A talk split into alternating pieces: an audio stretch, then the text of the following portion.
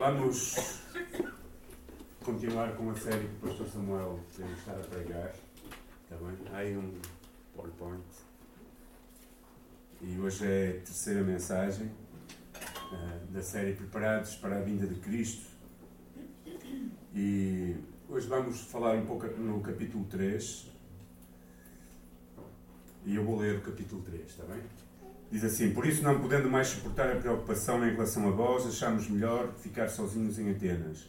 E enviamos o nosso irmão e ministro de Deus no Evangelho de Cristo para vos, vos fortalecer e vos dar ânimo na fé, para que ninguém fraqueje diante dessas tribulações, porque bem sabeis que somos destinados para isso. Pois quando ainda estávamos convosco, já vos dizíamos que haveríamos de sofrer tribulações, como de facto aconteceu e como bem sabeis. Por essa razão também não podendo esperar mais, procurei saber da vossa fé, pois tinha medo de que o tentador vos desencaminhasse e o nosso trabalho fosse inútil ou em vão. Mas Timóteo acaba de regressar do vosso meio trazendo boas notícias da vossa fé e do vosso amor, dizendo que sempre tendes efetuosa lembrança de nós e que desejais, desejais muito nos ver, assim como nós também a vós. Por isso, irmãos, Vossa fé nos conforta em toda a necessidade e tribulação, porque se estáis firmes no Senhor, nós agora vivemos.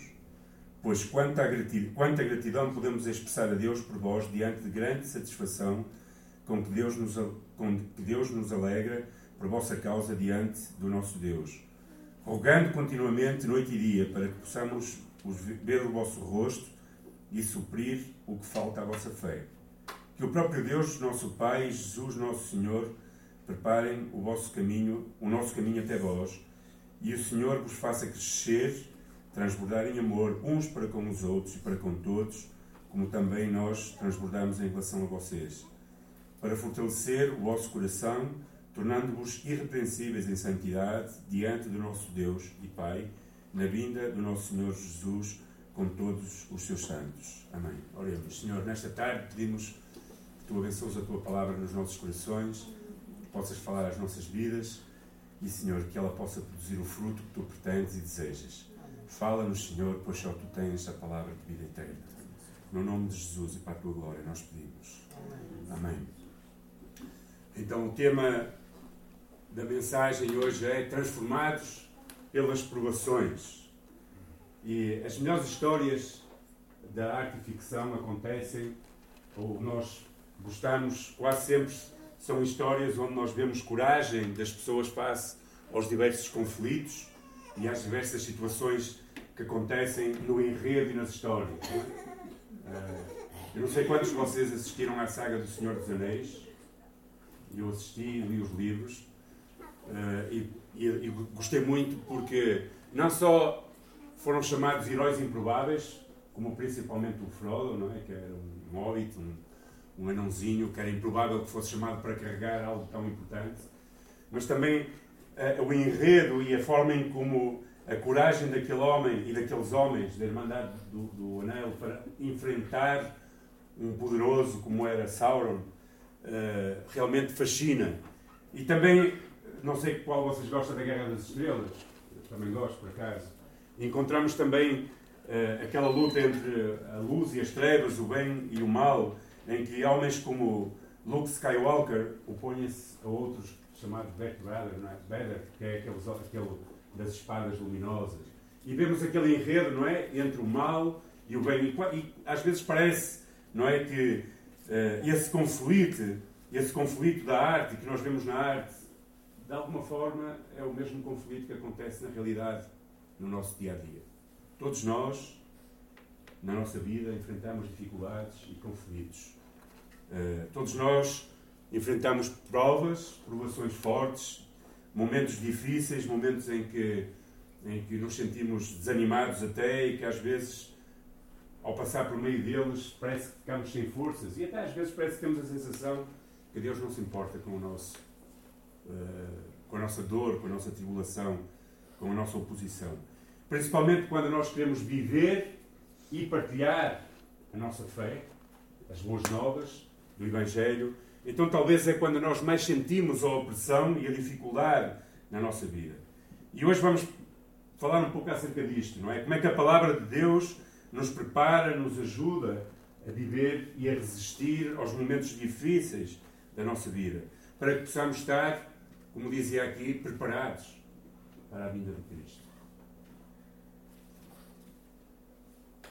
Quando nós uh, resolvemos viver a fé que acreditamos e partilhar a fé que acreditamos, temos que estar preparados e entender que há um custo e que há sempre dificuldades na nossa vida que se vão levantar e que nos vão fazer, de alguma forma, testar verdadeiramente a nossa fé e a nossa vida. Quase sempre, quando nós queremos ser fiéis àquilo que acreditamos, irão existir provações, tentações, oposições. Porquê?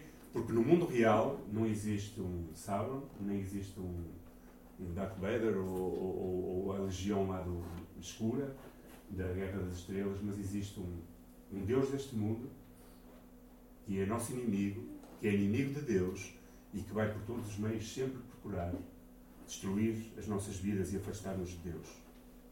O apóstolo Paulo, nos primeiros dois capítulos, tinha falado que esta igreja era um modelo. Um modelo de fé, um modelo de esperança e um modelo de amor. Eram marcas visíveis nesta igreja, na igreja dos Tessalonicenses, em Tessalónica. E ele colocava incluso, inclusive esta igreja como um exemplo a ser seguido, como um testemunho a ser seguido. E não só os colocava como um testemunho, como ele mesmo se colocava a si mesmo como um testemunho da comunicação daquilo que estava a ensinar e até dizia que eles eram, digamos, o Evangelho encarnado, vivido. Eles viviam o Evangelho. Ou seja, havia uma coerência entre a mensagem que era pregada por Paulo sendo ele o próprio mensageiro e também aqueles que o ouviam, a forma como eles viviam aquele Evangelho. Ou seja, através daquilo que eles viviam, eles mostravam o Evangelho e representavam verdadeiramente as boas novas. Paulo, no capítulo 3, toca noutro tema muito importante que tem a ver com o sofrimento, que já tinha falado até no princípio do livro e que já tinha falado também no capítulo 2, no versículo 8. Paulo coloca em questão como é que nós, os cristãos, devemos encarar o sofrimento? Qual é o papel do sofrimento na nossa vida? Como é que nós reagimos quando sofremos? Qual, como é que nós reagimos e qual é a nossa maneira de entender quando as dificuldades e as provações vêm à nossa vida? O que é que nós entendemos de Deus? Há descontentamento no nosso coração? Será que o sofrimento vem até nós porque Deus está descontente com a nossa vida? Ou com a nossa fé? Será que na vida do cristão há lugar para sofrimento ou tudo tem que ser um mar de rosas? Na realidade, nós sabemos que todos aqueles que professam a fé cristã estão sujeitos ao sofrimento. Estão sujeitos ao sofrimento e não deve ser uh, algo que nos apanha, tipo, espantados mas pelo contrário, deve ser algo que nós devemos estar preparados e devemos esperar que eles aconteçam. Não porque nós desejamos sofrer, mas porque eles acontecem na realidade, na nossa vida. O próprio Cristo falou acerca disso. Mas então, porquê é que nós temos que sofrer? Eh, nós vemos que, no caso da igreja eh, eh, dos Tessalonicenses de Salónica, vemos, por exemplo, no versículo 18 do capítulo 2, encontramos o próprio Satanás a barrar o caminho do apóstolo Paulo, impedindo de que ele pudesse chegar até os irmãos da igreja. Ou seja, o próprio Satanás estava a impedir que Paulo prosseguisse a sua caminhada para chegar até junto dos irmãos na Tessalónica. No versículo 3 nós lemos um aviso claro de Paulo dizendo que não se, para eles não se inquietarem com as tribulações, pois para isso fomos designados. Ou seja, Paulo estava a dizer, quase de alguma forma, que os cristãos são designados para sofrer, têm que estar preparados para sofrer.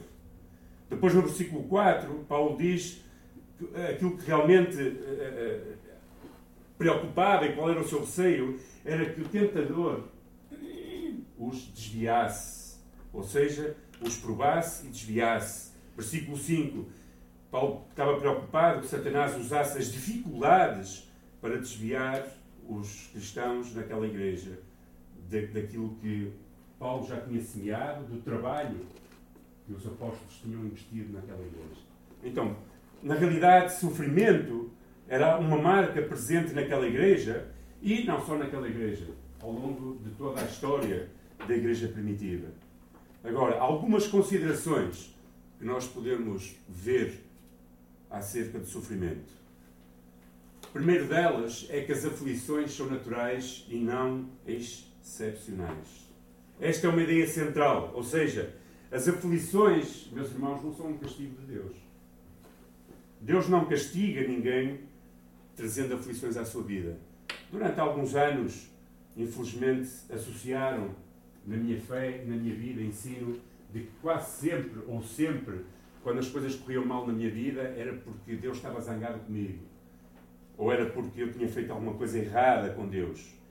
Mas as, aflições é algo natural na vida cristã. É algo que acontece. Ou seja, é natural e deve ser esperado, como o apóstolo estava a dizer. Aliás, o próprio Jesus, em João, capítulo 16, versículo 33, diz: Tenho-vos dito isto, para que a mim tenhais paz. No mundo tereis aflições, mas tendo bom ânimo, porque eu venci o mundo.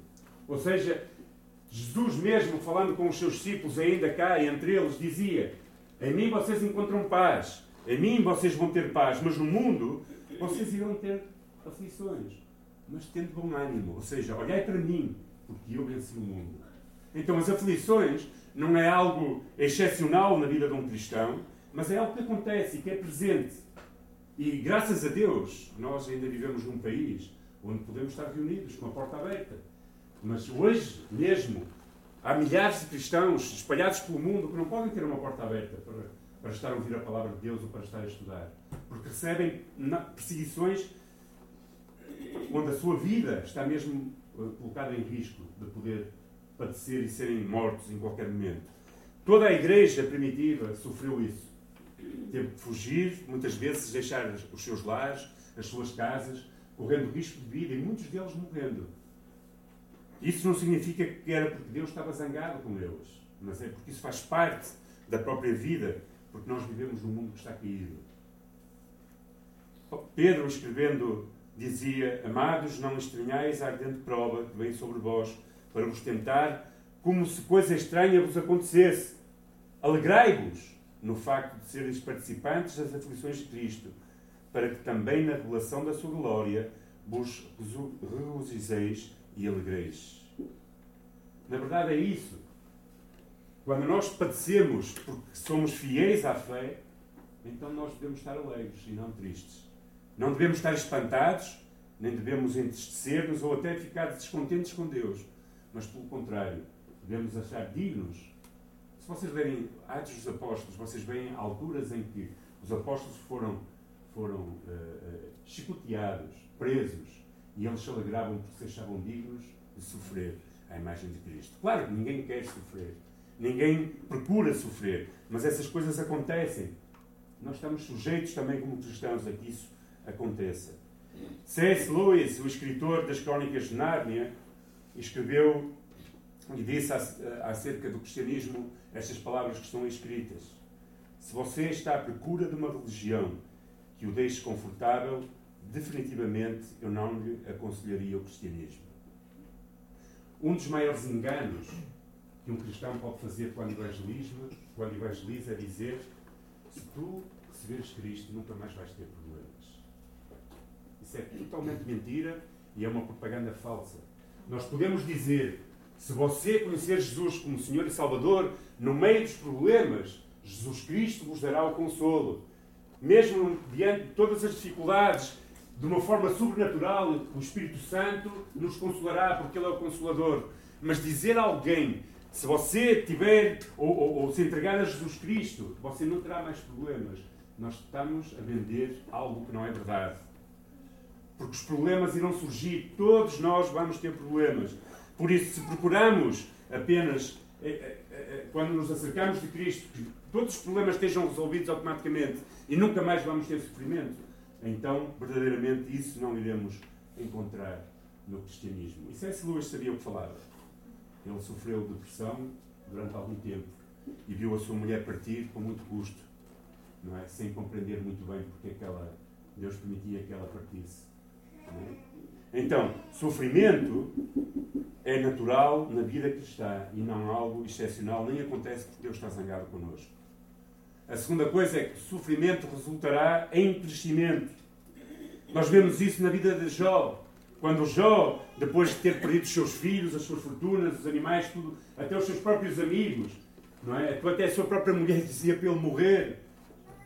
No fim, quase do, do livro de Jó, Jó diz: Bem eu sei que tu tudo podes e que nenhum dos teus propósitos pode ser impedido. Como ouvir dos meus ouvidos eu te ouvi, mas agora te veem os meus olhos. O sofrimento que Jó passou trouxe crescimento à sua vida. Um crescimento não só espiritual de compreensão, mas um crescimento relacional com Deus. Aproximou Jó de Deus, fez-lo crescer. Então o sofrimento resulta quase sempre em crescimento. E na realidade, quando nós sofremos, nós aprendemos a depender mais de Deus. Nós aprendemos a aproximar-nos mais de Deus, a dependermos muito mais de Deus do que de nós. Quando nós estamos em tribulação, nós aprendemos a ir até Deus e a depender de Deus de uma forma muito mais real. E isso traz aproximação entre nós e Deus e traz de alguma forma crescimento à nossa vida. Nos ajuda a perceber e a viver na graça e na dependência da graça de Deus. Como o apóstolo Paulo dizia, o poder de Deus se aperfeiçoa na minha fraqueza. E dizia, a tua graça me basta. A graça de Deus, no meio do sofrimento, nos aperfeiçoa e nos mostra verdadeiramente quem é o nosso Deus. E nos ajuda a conhecê-lo. Não apenas porque ouvimos, mas porque sentimos a sua graça e o seu poder sobre as nossas vidas. John Erickson dizia o seguinte: quando a vida é um mar de rosas, podemos passar o tempo adquirindo conhecimento sobre Jesus, imitando, citando, falando sobre ele, mas é somente ao sofrer que nós experimentamos e conhecemos verdadeiramente Jesus. Rick Warren dizia: os problemas forçam-nos a olhar para Deus em vez de confiarmos em nós mesmos. É no meio da dificuldade que nós nos voltamos para Deus de uma forma genuína, muitas vezes. É muito mais provável que isso aconteça. Isso nos vai trazer crescimento de alguma forma. Por isso, Pedro escrevia isto na sua primeira carta: para que a prova da vossa fé, muito mais preciosa do que o ouro, que perece e é provado pelo fogo, se ache em louvor, honra e glória na revelação de Jesus Cristo. Ou seja, quando a nossa fé é provada por meio das dificuldades e das provas do dia a dia, então a nossa fé de alguma forma é purificada e se acha em louvor, glória e honra em Jesus Cristo e para Jesus Cristo. Na realidade, eh, Deus está muito mais preocupado com aquilo que nós somos e vamos ser através da, da, da, da purificação do sofrimento do que propriamente com o nosso bem-estar ou a nossa beleza pessoal. Às vezes nós podemos dizer, quando alguém está a passar por, por provas e dificuldades, ah, o seu semblante é um, um semblante triste. E talvez a pessoa até esteja num semblante triste, porque ninguém se alegra no meio da dor e do sofrimento. Mas Deus não está, não está tão importado com o nosso semblante ou com a nossa beleza, mas está muito mais importante com o fruto que vai aparecer, resultado de, de, de, desse, desse, dessa poda e desse sofrimento que nós passamos. É quase como um labrador. Não é? Vocês gostam mais de ver as vinhas podadas ou as vinhas com, com eh, lá as folhas todas bonitinhas? Pois é, mas para que a vinha dê fruto, ela precisa ser podada. E quando ela está despida, parece feia. Mas o labrador não está preocupado com se ela é feia ou bonita. O labrador está a pensar naquilo que vai resultar da sua poda. E às vezes Deus faz isso com as nossas vidas também. Permite isso nas nossas vidas. Permite que, aparentemente, possa ser que a nossa beleza, às pessoas que olham para nós, o nosso semblante não é de alegria, mas Deus está a permitir que aquilo aconteça na nossa vida, porque vai tirar um fruto muito mais agradável do que se calhar nós experimentaríamos se não tivéssemos passado por aquilo que passamos. Deus está muito mais preocupado no nosso crescimento do que no nosso conforto. Não é porque Deus seja mau, mas é porque Deus nos ama e porque Deus tem propósitos para a nossa vida. A terceira coisa é que Deus está sempre perto daqueles que sofrem. O maior engano que nós podemos ter é achar que Deus está longe só porque há dificuldades na nossa vida. Deus não está longe, irmãos. Pelo contrário, o salmista afirmava que o Senhor está perto daqueles que têm um coração quebrantado e salva os de, os de espírito abatido.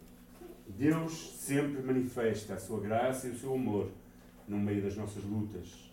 É em tempos de maior sofrimento que as nossas orações são muito mais autênticas. Quando nós estamos bem quebrados, é? aí nós oramos com uma autenticidade superior. E nós oramos verdadeiramente do fundo do nosso coração.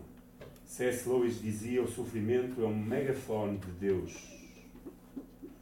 E muitas vezes nós precisamos compreender que, embora não compreendamos o sofrimento em si, Deus está a fazer uma obra muito maior nas nossas vidas através daquilo que está a acontecer. Precisamos compreender aquilo que diz Romanos 8, 28 e 29. Alguém pode ler em voz alta? Romanos, capítulo 8, 28 e 29.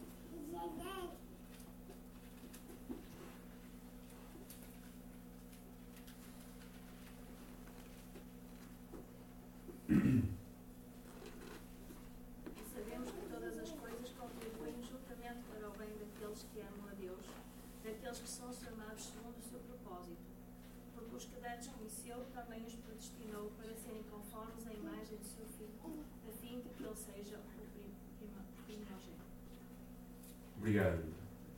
Sabemos que todas as coisas contribuem para o bem. A primeira grande verdade neste versículo é que nós sabemos, e este saber não é um sentimento humano ou um pensamento positivo, mas é uma verdade sólida, é uma certeza eterna de que Deus controla todas as coisas e nos ama. Sabemos este sabemos é, ou seja, no meio, quando nós estivermos a passar por dificuldades, nós não sabemos porque aprendemos de alguém, nós não sabemos porque lemos, ou nós não sabemos porque estamos à espera de um sentimento. Nós sabemos que Deus nos ama e que tem um propósito de que todas as coisas cooperem para bem. E este sabemos tem que ser uma âncora, uma certeza. Tem que ser, porque senão, no meio da prova, o receio que Paulo tinha aos Tessalonicenses era que o diabo os pudesse fazer desistir, fugir, deixar a fé. Então, esta certeza de que nós sabemos de que Deus controla todo o universo e nos ama e tem propósitos para a nossa vida é importante quando nós estamos a passar por dificuldades. Depois diz: todas as coisas cooperam. Tudo o que acontece na nossa vida, sejam os, os acontecimentos infelizes, as mágoas, as tristezas, as dores, as alegrias, todas as coisas vão cooperar. Mesmo que às vezes nós não gostemos ou não, não seja prazeroso, mas tudo vai contribuir para um todo. Quando nós estamos a fazer um bolo, o que é que se coloca nos, nos, nos, num bolo? As mulheres sabem melhor do que eu sobre isso. Okay. Ovos. Os ovos, ovos são bons, não é? Açúcares são bons. Fermento. Alguém gosta de fermento puro? Já comeram fermento puro? Será saboroso? Mas, no entanto, vai contribuir para que o bolo seja feito, misturado com todas as outras coisas. Às vezes há quem faça bolo de limão. Alguém gosta de limão puro, chupado, assim? Algumas pessoas gostam. Gostam de coisas ácidas. É? E eu, por exemplo, não gosto muito. Quando eu chupo um limão, hum, estremece. É? E outras coisas que se podem colocar. O que é que faz que o bolo como um todo seja algo saboroso. É todo o conjunto dos elementos. Na nossa vida é um bocado parecido. As coisas más, as coisas menos boas, as coisas difíceis, juntas com as coisas boas, as coisas alegres, as coisas felizes, fazem de nós que nós, de alguma forma, sejamos quem Deus quer que nós sejamos como um todo. Então Deus tem um plano muito maior do que aquilo que nós podemos ver quando estamos a passar por dificuldades. E Deus tem poder para mudar todas as coisas e das coisas más tirar algo positivo e algo que nos faça verdadeiramente ser moldados àquilo que Ele quer que nós sejamos. Todas as coisas cooperam para o bem. Não quer dizer que tudo o que nos acontece será bom, mas que todas as coisas cooperam para o nosso bem. Se nós olharmos para a Bíblia, nós encontramos um conjunto de pessoas fizeram coisas horríveis e sofreram coisas horríveis na sua vida para um propósito. Várias pessoas e vários acontecimentos na Bíblia. Se nós olharmos, por exemplo, para a genealogia de Jesus, nós encontramos quatro mulheres que provavelmente ninguém se orgulharia de as ter na sua, na sua, na sua ascendência. Tamar, Raab, Ruth e Betsabá. A primeira seduziu o seu sogro para engravidar, porque o seu marido não podia dar filhos. A segunda, Raab, era uma prostituta cananita que foi salva é? ao ajudar os judeus. Ruth era uma, uma moabita que casou com um judeu. E a última, Betsabé, cometeu adultério com David. No entanto, de lá veio a linhagem de Jesus. Todas as coisas cooperam para o bem mesmo não conhecendo, mesmo não sabendo o resultado de todas as coisas, o propósito de Deus é muito maior do que o nosso sofrimento. E os nossos problemas e até mesmo os nossos pecados. Durante muitos anos eu nunca compreendi porque é que Deus permitiu que eu tivesse vivido aquilo que eu vivi. Sempre me perguntava porque é que eu não tive a oportunidade de ter tido uma família cristã que me falasse verdadeiramente acerca de Cristo, como eu conheço hoje, e que me tivesse evitado de sofrer durante tantos anos e ter feito sofrer outras pessoas por causa das minhas escolhas. Mas ao final, um dia Deus me mostrou que tudo cooperou para o bem. E fez-me lembrar aquela passagem daquele cego, não é? Que levaram até Jesus e perguntaram quem pecou? Ele, os seus pais ou os seus antepassados? E Jesus disse naquela hora: Este homem foi cego para que neste dia se manifeste nele a glória de Deus. E eu ficava a pensar, como é que Deus permitiu que um homem fosse cego tantos anos para que naquele dia a glória de Deus fosse manifesta sobre a sua vida? Nós não compreendemos tudo, mas Deus tem propósitos maiores para a nossa vida. Deus faz com que todas as coisas cooperem para o bem de quem? Daqueles que amam a Deus e são chamados. Esta não é uma promessa para todos. Nós não podemos dizer uma pessoa que não é ou seja, que não ama a Deus e não é chamado, não podemos dizer a essa pessoa, quando ela está no meio de sofrimento, olha, esse sofrimento vai, vai cooperar para o teu bem. Não é para todas as pessoas, é para aqueles que amam a Deus e são chamados. Chamados de acordo com o seu propósito. Ou seja, de acordo com aquilo que Deus quer fazer nas suas vidas. Mesmo que no momento as provas e as dificuldades não sejam prazerosas, Deus está a mudar a sua vida e a fazer algo na sua vida. Então, devemos aprender a reagir aos problemas tal como Jesus reagiu. As provações e problemas não produzem automaticamente uma vontade, ou seja, algo que nos dirija até Deus. Muitas pessoas até, até se tornam amargas por causa do sofrimento. Muitas vezes, em vez de melhorar, pioram e nunca crescem. Por isso precisamos de aprender a reagir ao sofrimento da mesma forma que Jesus reagiria. Ou seja, Jesus, no Getsemane, num lugar de sofrimento, sabem que era um lugar da prensa, onde esmagavam as, as, as, as azeitonas para fazer o azeite. Era naquele lugar onde Jesus, em agonia e sofrimento, dizia ao Pai: Não seja como eu quero, mas sim segundo a tua vontade. Devemos aprender a reagir tal como Jesus reagiu diante de todo o seu sofrimento e a dizer: Senhor, no meio desta luta, dá-me graça para a suportar e saca de mim o melhor para que eu seja quem tu queres que eu seja. Nós somos iguais a joias que são moldadas, ouro que é refinado. Sabem? Para uma joia não é como nós a conhecemos quando chega aos anéis, é? Ela é uma pedra bruta e para que ela seja uh, fique naquele estado, não é? Que chega depois nos anéis até às pessoas.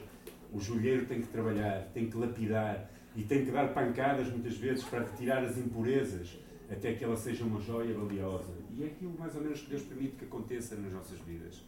Deus quer que nós sejamos tais joias valiosas, mas às vezes Ele permite que a nossa vida seja lapidada para tirar o que está a mais e deixar que nós sejamos uma, uma joia preciosa nas Suas mãos. Quais algumas coisas que nós devemos lembrar no meio do sofrimento? A primeira delas é lembrar-se que o plano de Deus sempre será bom, mesmo que nós não o compreendemos. Jeremias dizia: Porque eu vencei os pensamentos que tenho a vosso respeito, diz o Senhor, pensamentos de paz e não de mal, para vos dar o fim que esperais. Talvez nós não consigamos compreender todas as coisas, mas Deus tem planos de paz e de vida para cada um de nós. Talvez nós precisamos aprender e a saber que Deus sabe sempre aquilo que é melhor para cada um de nós, mesmo no meio das nossas dificuldades. Saber que Deus nunca nos deixa de amar, mesmo quando parece que Ele está longe. Saber que Deus nunca deixa de ser o Deus Todo-Poderoso, que controla todo o universo e que tem as nossas vidas nas Suas mãos, mesmo quando parece que tudo escapa ao seu controle. Não deixar de saber que Deus é sábio e sabe muito bem aquilo que há de fazer com cada um de nós, mesmo quando nós somos surpreendidos por más notícias.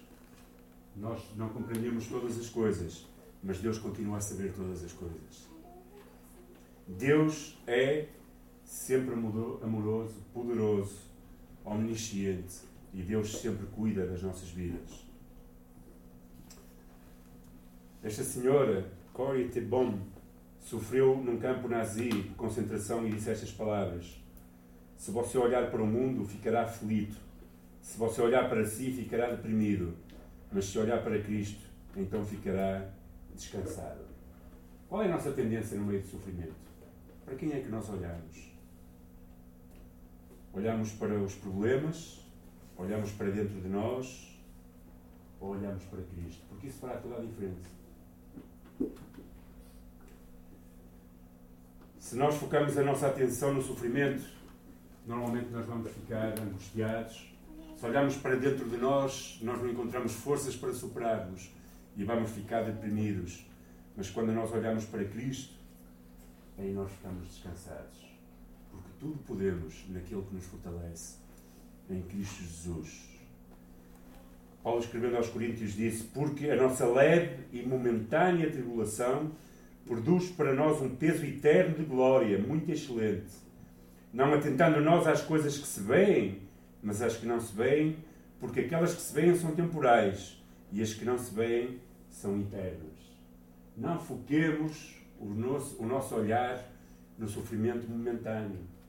Não foquemos o nosso olhar dentro de nós mesmos, nas nossas forças e capacidades, mas foquemos o nosso olhar no nosso Deus, que juntamente com a prova nos dará o escape e a graça para escapar.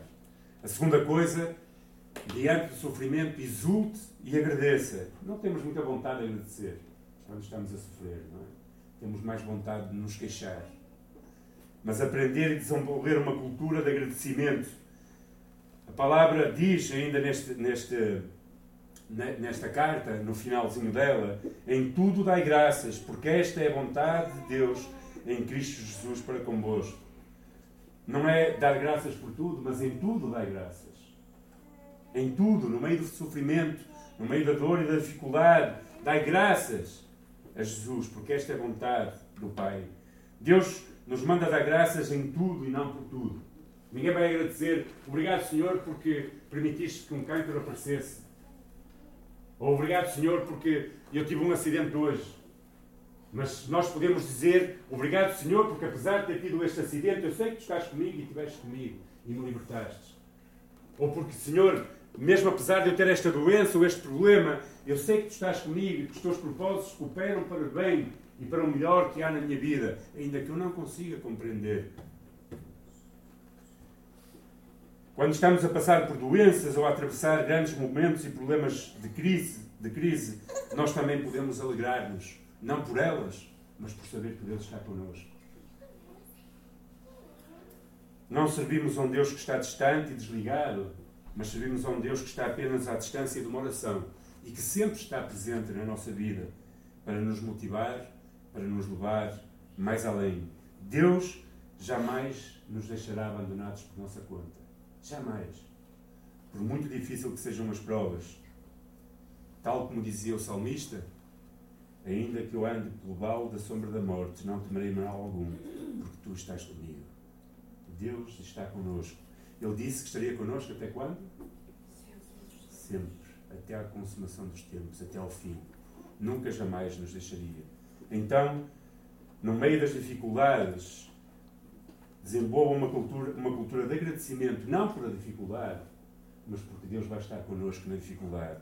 Terceiro, recuse-se a desistir. Não desista no meio da dificuldade. Na realidade, Deus está a construir algo nas nossas vidas e se Ele permite que as dificuldades venham, então é porque Ele está a planear algo grande através delas para nós.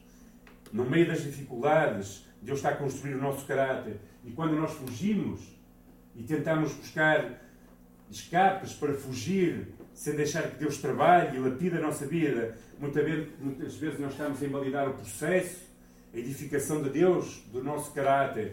Estamos a atrasar o nosso próprio crescimento. Nós estamos a experimentar ver Deus tal como Ele quer que nós o veamos. E não estamos a deixar que Deus faça na nossa vida aquilo que Deus quer fazer. E isso, às vezes, o resultado vai ser inutilidade, vai ser um sofrimento inútil.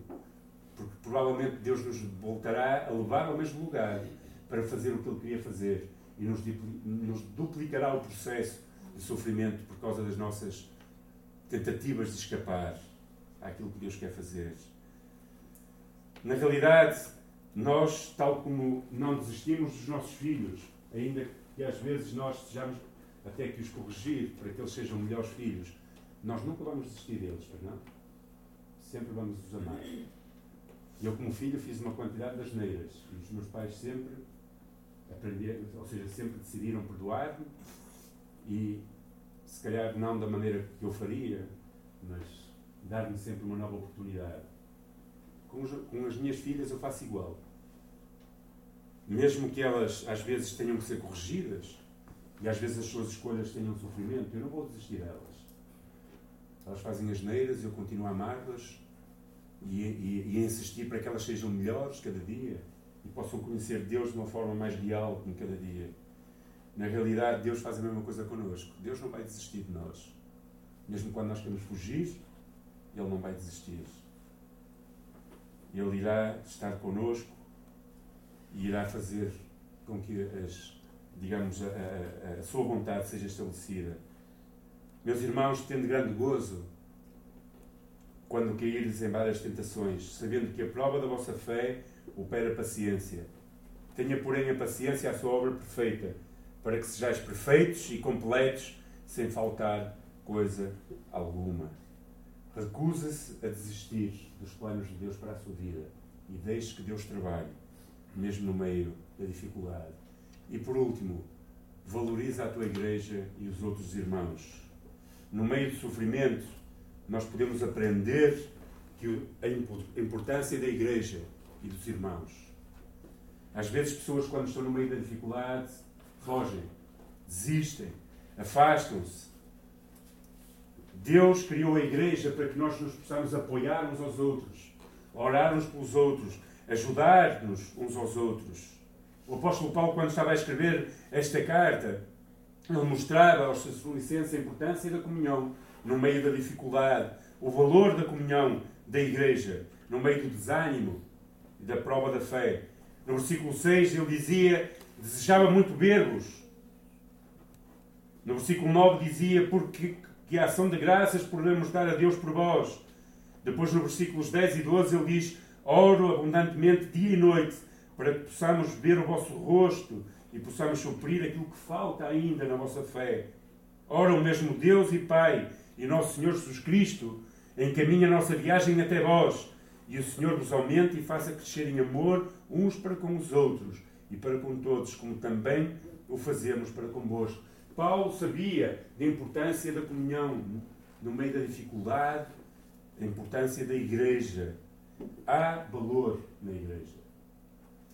A pior coisa que um cristão pode fazer é desistir da igreja, porque é lá onde nós encontramos conforto, segurança, um ombro amigo, alguém que intercede e ora por nós, alguém que pode andar connosco, connosco não uma milha, mas duas milhas.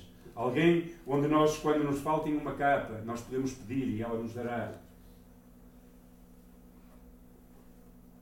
Certa ocasião perguntaram a C.S. Lewis: será que é necessário frequentar o culto ou ser membro de alguma comunidade cristã para ser um cristão cheio de vida?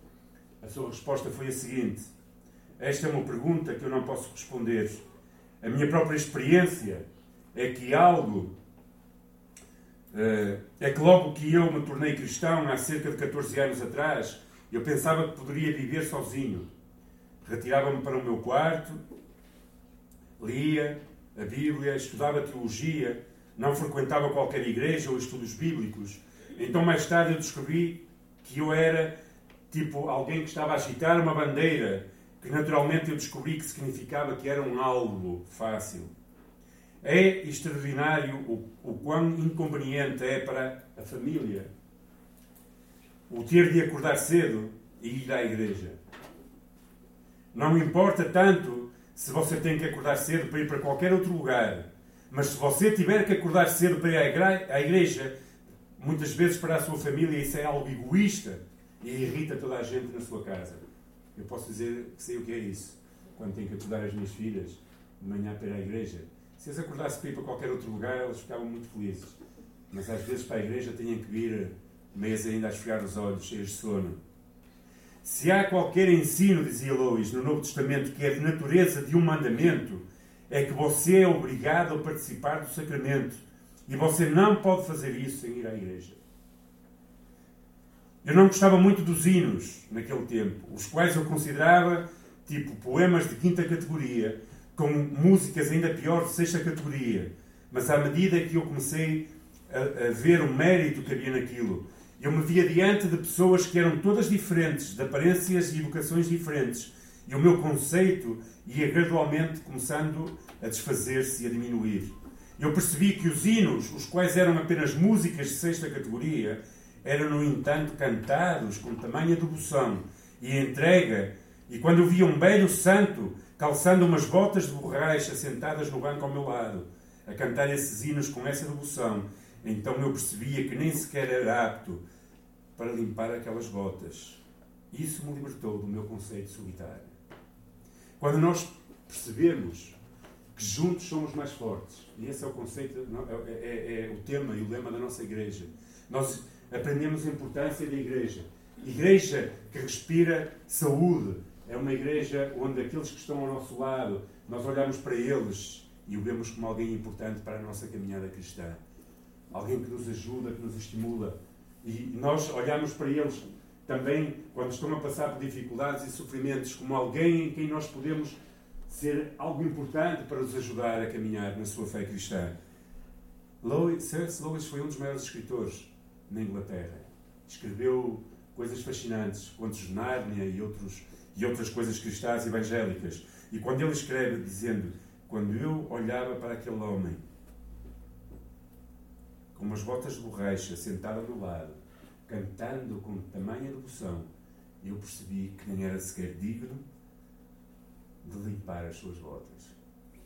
Porque as pessoas não são aquilo que nós vemos, pessoas são aquilo que Deus vê nelas.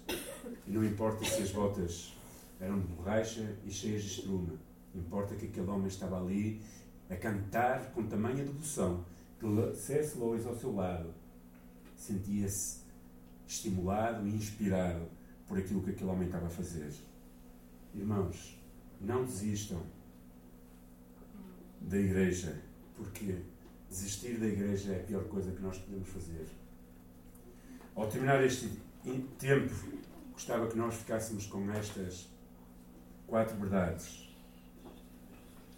Lembra-te de Deus e que o plano de Deus é sempre bom, mesmo no meio das dificuldades. desenvolve uma cultura de agradecimento, exulta e agradece a Deus, não pelas dificuldades, mas porque Ele está ao teu lado no meio das dificuldades. Recusa-te a desistir. Clama a Deus, porque a melhor oração muitas vezes é produzida no meio da dificuldade. E por último, valoriza a tua igreja e os outros irmãos. Quando tiver a passar por dificuldades, valoriza a comunhão, aqueles que te podem estimular e também estimula aqueles que estão a passar por dificuldades. O plano de Deus é sempre bom, exulta e agradece, recusa-te a desistir e valoriza a tua igreja e os teus irmãos. Amém? Que o Senhor nos possa abençoar e ajudar.